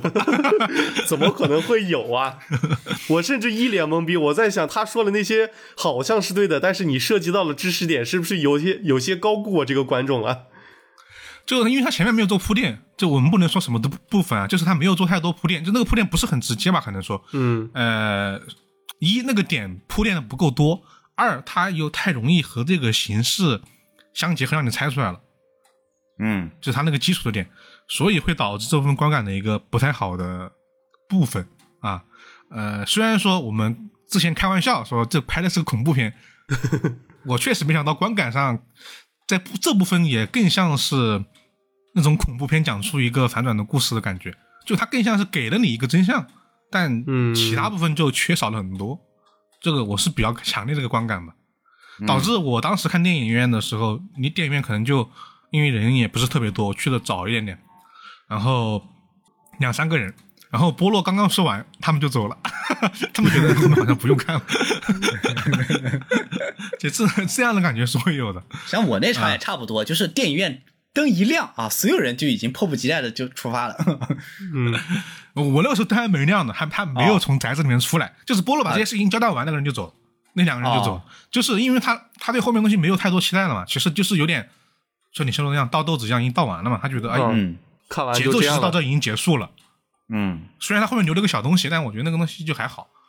不太重要。呃，这、嗯对，这是我个人的，看你们两个再一人再说一个。嗯说实话，我发现我没有了。我其实对他这对这部电影唯一的觉得就是不行的地方，其实就是推理感觉稍微差了一点。其他的我啊其实真的没有什么不好，觉得不好的地方，都还可以。我觉得这一点，因为涉及到的问题比较多，它其实不是一个问题嘛。嗯，那那以太说说吧。那作为一个怎么说呢？看到预告片我就知道他应该是有一些想搞一些吓人的和惊悚的这个效果在里面的嘛。然后我作为是一个不太能看恐怖片的人，然后在他这个电影的这个观影过程当中，就无数次的想打瞌睡啊，就是没有一个，居然对于我这样一个不敢看恐怖片来说，居然没有一个这个惊悚的点能够真正意义上的吓到我啊，这我觉得 挺遗憾的 啊。本来我还带着忐忑的心情去看的，但没想到吓人的套路这么这么这么俗套啊。对，就是感觉都甚至不如十年前、二十年前的这种老的这个恐怖片儿，就是正常恐怖片这个节奏嘛，就吓人那个节奏啊，就要像比如说嘣嘣嘣嘣嘣嘣嘣嘣，然后他突然噔啊来一个，然后噔，然后再有一个啊，然后然后再来一个嘣嘣嘣嘣，然后再噔噔啊，对，就是这种连续的这种，在你放下心防的时候给你来这么一下啊，但是。他这个就是属于这嘣嘣嘣嘣嘣嘣，然后噔噔啊，然后我就猜到了，对，然后接着嘣嘣嘣嘣嘣嘣。他一旦进入这个平缓的这个音乐和这个节奏模式，我就哦，这里差不多应该要给我来一下了吧？哦，果然来了一下。然后再过一会儿，哦，这里应该差不多要再来一下了啊，又来一下。然后呢，来完之后呢，又没有继续再给你的那个意外的那种吓人的地方啊，所以我觉得就啊，这点我觉得太小儿科了啊，咱整点四年级的好吧。老徐，你不是挺爱看恐怖片的吗？你觉得这部分怎么样？就是恐怖桥段那些设计。说实话，他的恐怖桥段就只能说套路很套路，非常的套路，极其的套路。说白了，就只是单纯的用音效啊，或者说突然跳你的出来的那些画面，就展就是非常传统的 jump scare。我觉得他还可以的第一个点就是，虽然说很套路，但是。套路不清，管用就行嘛，就是能吓的能吓到你，就是你，特别是你在电影院的话啊，那种突然出现的音效是真的能刺激到你的，而且它本身也就是想刺激你一下，也不止也不求什么其他的啊，也不奢望其他的什么效果，只要吓你一下就行。而我也确实被吓到了，所以说我对于这部分情节来说，就是我觉得很俗套，但是有点用处，就能在电影院保持住你的注意力。对啊，对，说白了就是不想让你在那个冗长的这个对话和这个询问的环节当中睡着啊。那感觉它就是发挥这么一个作用。你说有什么其他的什么真正让它变电影变得惊悚啊、氛围感上升啊？其实我感觉都都没有啊。嗯，大家这个你一开始的波落就是主角。就是一个非常唯物主义的这样的一个形象，就波罗上来就说什么灵媒啊，什么女巫啊，都是假的，都是没有神，都是骗钱的，没有神，我从来都不相信这些东西。主角这样子去表态，而且他是一个这种神态的这种形象，往往来说，这个电影就不可能真的有鬼神。而且作为我们这样一个啊，看起码看过原著，然后再去看电影的，我们知道这里面大概率是不可能有鬼的啊，也不可能真的有鬼。所以的作品啊。呃，对，所以说不太可能说啊，有什么真的东西能吓到我的。那只要你这个节奏一旦被我把握了，哎，你这个出招啊，你这个左勾拳被我预判到了，啊，就没有没这没有什么吓人的地方啊。对，就是使一招咏春听桥是吧？听啊，这个 B B G M 就要来一个点啊，对，就就就猜到了，就已经猜到了，这确实就不太吓人。那但是确实你在注意听。他是不是要吓你这个过程当中，呃，就能够提高你的注意力啊，能让你不睡着啊？它这个作用啊，差不多也就达到了。虽然没吓到你啊，但是起码你没睡啊，就差不多也行吧。啊，他在电影院里面能保持注意力还是挺不错的。虽然说确实也没吓到我啊，导致我还数了数他到底有多少次僵尸哥，十四次。哦，这么多。嗯，他有那有的时候可能是连续两下，我把算成一次了，就是有有这么多。对啊，他开场其实就有一个那个鸟飞下来，那个那个那个那个点，嗯，是，所以大家如果对这个对这个跳脸啊比较介意的，就是有十四次啊，你可以大家可以想一想。啊，我我反正我觉得还好啊，我觉得我是一个挺好的参考啊，毕竟我也不敢看恐怖片儿，嗯，不过有这一点上，我觉得有一个缺点在于什么，就是从这个从我们刚刚说的这个恐怖桥段说开来的话，就是。电影的缺点在于，呃，作为一个这个推理片或者谋杀片或者悬疑片，它的紧张感啊，它其实不是靠剧情推进谋杀来带来的，也不是靠这种冲突带来的，它靠的是这些恐怖片桥段带来的。导致你如果吓不到你，你就会有点注意力涣散，嗯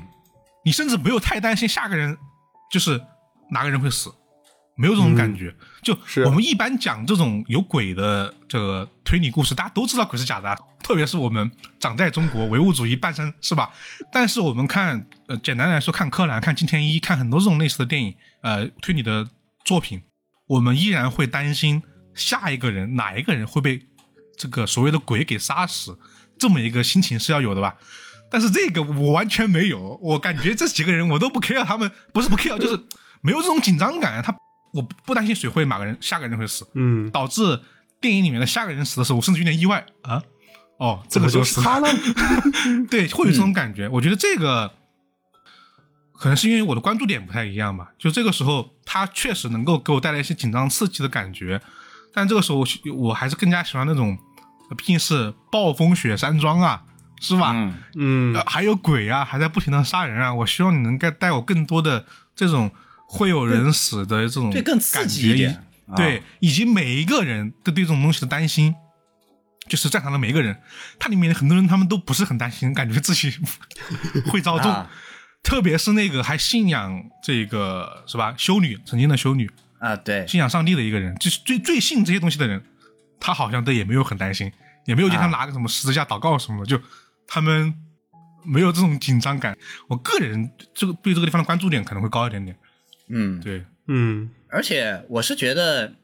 暴风雪山庄，而且它还有一个应该算是童谣杀人这个要素吧，就是这个啊古宅本身就有这个有一个鬼传说嘛，他一直在 Q 这个鬼的这个故事，因为他这个大宅以前是这个孤儿院，然后呢，据说这个孤儿院里这孩子呢是被最后啊、呃遗弃在这个院子里面。的，之前这里面有很多这个医生护士都走了。然后呃，包括死者这个案件的死者有两个人啊，这个呃一个曾经做过护士啊，一个是曾经是医生啊，正好又跟这个童谣的这个氛围能够符合，他就一直靠这个呃这个恐怖故事去做它整体的这个悬疑和这个刺激感，就是我感觉他有一些过于依赖这个点了。就是其实你能够很多侧面的方式突出这个凶手的这个惊悚和这个恐怖的，而不是一味的去在电影里面不停的提这个应该是假的这个 童谣杀人的故事、啊。对，其实有很多更多的更好的方法，我觉得可以，嗯，可以尝试做。对对对，你这样强调的话是没用的，你不如更多的去从情节和氛围上去营造嘛，是吧？嗯然后最后一个是同时是优点也是缺点的一个东西，就是我们在电影院当下，就是你在电影院看的那个九十分钟，九十分钟多一点点的时间里面，你不会想这么多。嗯但是呢，如果像我们这样，你还要做节目，一出来想了个十分钟，觉得唉不对，这儿好像有点问题，对啊不对，那儿好像也有点差点意思，就是它确实更加适合你的电影院在看啊。所以说，这同时是优点也是缺点嘛。嗯，这么一个点。呃，然后最后我想补充的一个，因为其实我前面这些内容都是针对的各位，如果不是阿婆或者波洛的死忠粉来说的，如果你是这两者的这种 就意见比较，就是你的这个态度比较坚定的一些粉丝啊，啊，比较忠诚的，对你可能对这个电影的这个意见会更加大一点点。首先，我觉得这这个他前两部就是因为波洛这个角色的一定程度的 OOC 嘛，嗯。其实对大家的评价有点降低嘛，是吧？我觉得这个大家有目共睹啊。现在这个《尼罗河上的惨案》评分五点六，就就是 就有有这部分的原因存在吧。啊，对，我觉得这一部也有一点点。小说里面波洛到了这个时间点，其实朋友还是挺多的。嗯他硬要搞成一个波洛，就是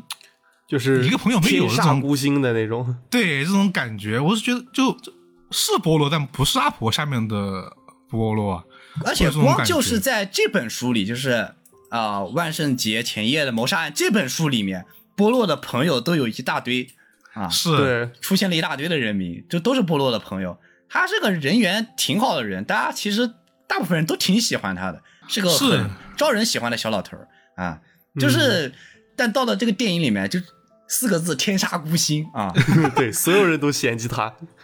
啊，所有人都嫌弃他，而且走哪哪死人啊，然后加上一个死神设定啊，包括这个非常好的这个朋友奥利弗夫人啊，甚至对他也颇有微词，就是对，这人物是完全翻转了的。但是我觉得吧，就是如果是阿婆的死忠粉，就看了这个尼罗河上的惨案，应该都不会再关注肯尼斯·布拉纳的电影。就是其实这一部比这个尼罗河他要好很多了。就对好很多了于波洛嗯这个人物以及这个其他人物这个设置上啊，就是尼罗河那真的是，那这这真的是原原著粉震怒的那种。这种其实相对来说就好一点了，而且它案子和故事基本上也算是原创的了。啊，只是借了几个人名啊，以及一些树立了这些算是致敬的彩蛋吧，基本上大部分嗯原创了，所以呃整体来说是要好一些的了。呃，但是呢，我觉得原著粉经过上一部应该也不会再看了，嗯被冲刷了，被洗礼了。对，不会对他抱有什么希望了啊，没有必要进电影院找罪受。对，没必要花那几十块钱找不痛快吗？对，就是这算这部比上一部就是收敛一些，没给波洛加那么多乱七八糟的剧情，呃但是他这个人物的设计其实跟之前的这些波洛形象，他还是这个一脉相承的啊。对他嗯这个、呃咄咄逼人的问话方式啊，动不动就要锁门把所有人关里面啊，然后这这这些包括这些有一些自傲自负的这些。呃，性格是跟前两部电影还是保持了一定的对应的，只不过没给他加很多像是第二部什么感情戏之类的这个额外的剧情。嗯，是是是，就是怎么说呢？总结下来，这个波洛还是那个肯尼斯。布拉纳的波洛，啊，对，啊，呃，然后第二个就是这个故事吧，虽然我们前面也说了，这个故事我们从电影的改编上认可它的这种形式、这种氛围的塑造，但我还是不得不多加一句，就是，呃，在至少在波洛系列里面，其实是没有这样氛围的故事的，也不会出现这样的死法。嗯呃，我们前面其实有留个扣啊，我们为为什么会说《万圣节前夜的谋杀》这本书比较特别呢？是因为其实阿婆的很多作品的谋杀，它其实很多时候是偏工具的，就谋杀这个行为是比较工具的，就要么枪杀，要么就是毒杀，就这个人的死相啊不会太惨。嗯然后呢，但是万圣节前夜的谋杀案呢，是属于是一个人被一个未成年的一个少女被人摁在桶里面给溺死的。其实这个行为就已经是在阿婆的作品里面是比较残忍的死法了。嗯，对，然后呃，当时很多人都说这这本书还挺意外的，阿婆选择这样的一个方式嘛。那电影里面那，那更那更夸张，超级加倍，真是超级加倍。然后包括这种呃灵媒啊、降临会啊这种形式，我们虽然说古典小说里面很多都有，但至少在波洛系列里面基本没有。就算有一个古宅，也没有说什么闹鬼的传说这种东西，因为阿婆确实比较少写这些内容，你可能写的更多的是同时期的这个约翰·迪克森·卡尔。嗯，是，所以这个小说如果把波洛的名字拿掉，我觉得它可以是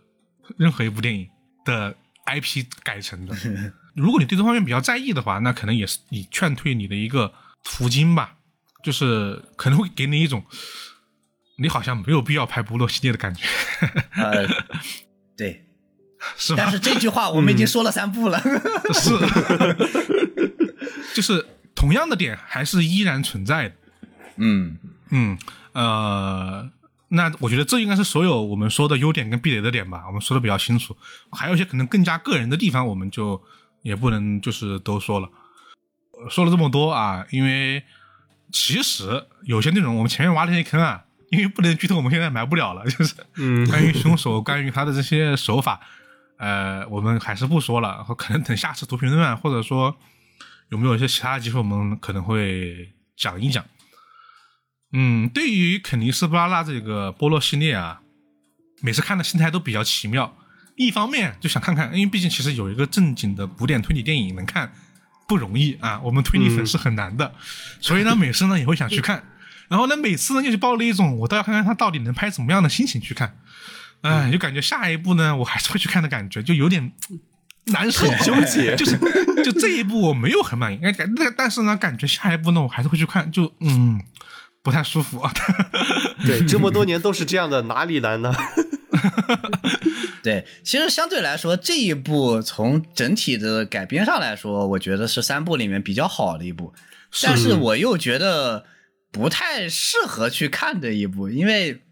因为我觉得从精彩程度上来说，那尼罗河和东方快车肯定比这个威尼斯要精彩的多得多。嗯嗯，对，但是这一部确实整体来说改的这个水平比那两部相对来说槽点要少很多，这就让人很纠结。对。因为前两部太经典，导致在电影院的时候就有点，就有点坐不住了。但这一部至少没到那种程度，因为，因为至少知道小说是什么样的一个剧情。它有一些亮点，在这部电影其实是相对来说亮点挺多。呃，嗯，尤其是在这个原著的基础上，原著分就不高，也没过七分。呃，我觉得这个电影吧，你要说到七分，我觉得也还行，它凑合感觉也能到七分。就是总体来说，它。原创的这个案子跟原著的这个案子比起来，其实相差不多啊，就是他们没有谁水平比哪一个更高一点啊，差不多，我觉得都是一个六分左右的水平。但是这个电影呢，相对来说在叙事上啊，这个镜头上，因为它毕竟是电影嘛，这个载体不同啊，更容易让人接受一点。所以整体的这个，当然你拿小说跟电影比也没有什么呃比的必要啊。但是从这一点上呢，我觉得呃电影可能就对大众接受度会好一点。可以，所以我觉得分稍微高一点啊，对。但是从案子角度来看，又比较鸡肋啊。就是你虽然全部换新，换了个新的案子，但也没有比老的案子好到哪里去 啊。但至少他埋的伏笔是要比原著中多一些的。呃，我觉得真不一定多，只是因为原著太庞杂了啊。原原著信息量太大了一点，他没有做的很集中，它是一个对比的问题。嗯，然后阿婆在这个故事里面确实是。叙事上有一点碎了，就是有一点稀碎，就整个节奏被打得非常的散，导致就是上半段我们也说的这个烟雾弹埋的确实没有他之前那个手法那么的精巧和高明，所以整体的观感确实就下降了很多。但是从这个人物的这个角度来说，阿婆的人物确实比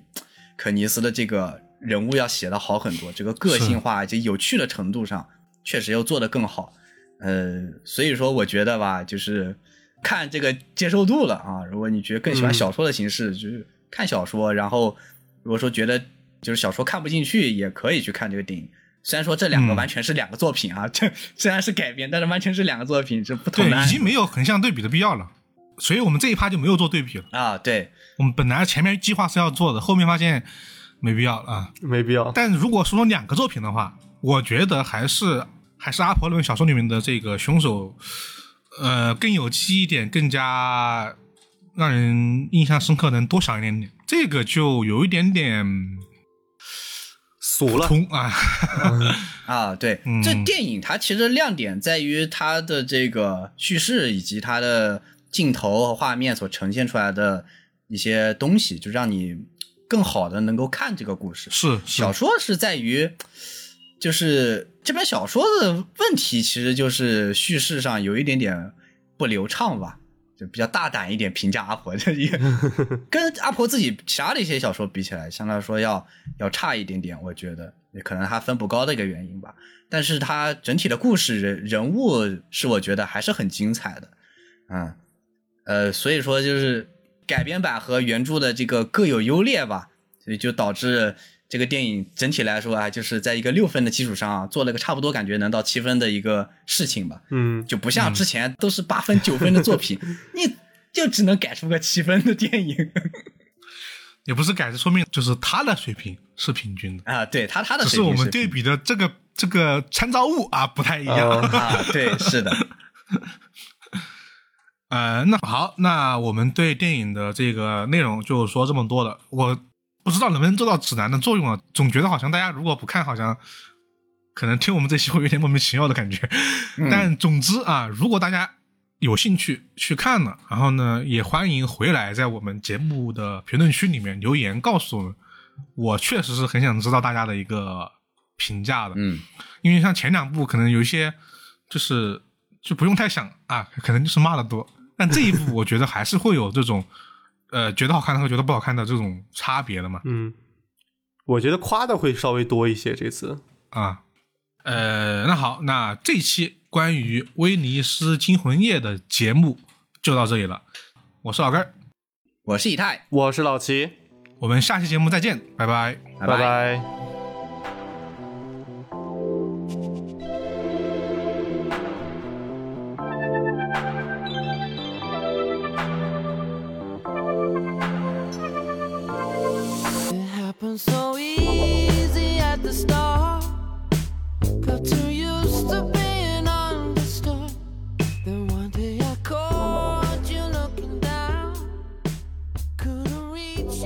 节目音乐的最后，感谢以下这些给我们赞赏的听众朋友们啊！我又来机器人念稿了。首先，WZMMMM 木奇子人，世事 ABC 谋杀案，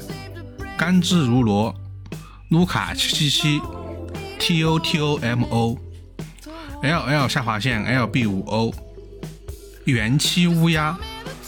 朝如青丝暮成雪。迷你鲨鱼小吃，特雷西二零二三，淡月 Night Moon，张信哲圈外女友，窦小丸，阿鱼飞鱼，一一二陈皮，宜口莲，二十四 K 金南瓜，皮卡下划线 R U R Y，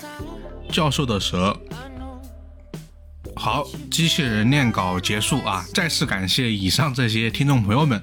我是老根，我们下期节目再见，拜拜。